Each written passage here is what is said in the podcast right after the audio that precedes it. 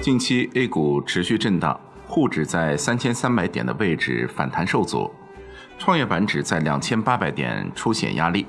科创板今天早盘则上攻一千一百点，盘中突破了有着牛熊分界线之称的一百二十均线。半导体板块早盘涨幅近百分之三，对此有机构认为，今年底明年初或是战略布局科创板和半导体大级别底部的时间。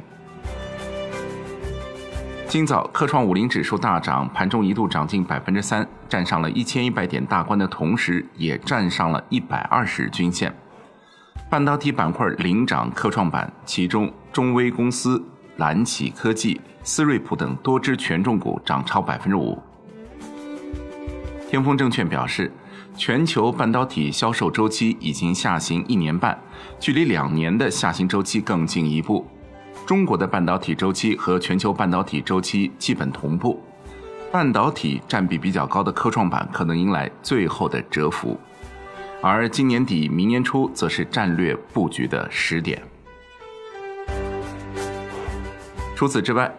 目前已经有十多家科创板公司的股东主动承诺短期不减持，甚至延长解禁期。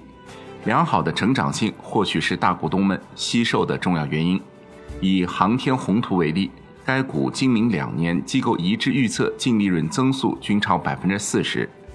整体看，科创五零指数的成长性也相当之高，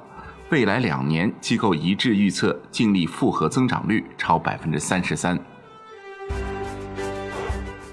证券时报数据宝统计，获得十家以上评级的科创板股票中有五十八只个股的机构一致预测。今年、明年和二零二四年的净利润增速均超百分之三十。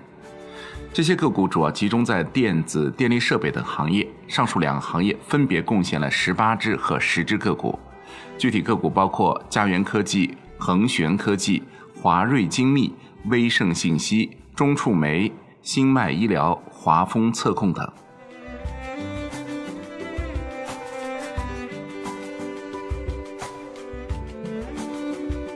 好的，以上内容由万德金融终端 App 制作播出。万德金融终端 App 现已免费开放注册，感谢您的收听，也欢迎您关注并转发。我们下一课再会。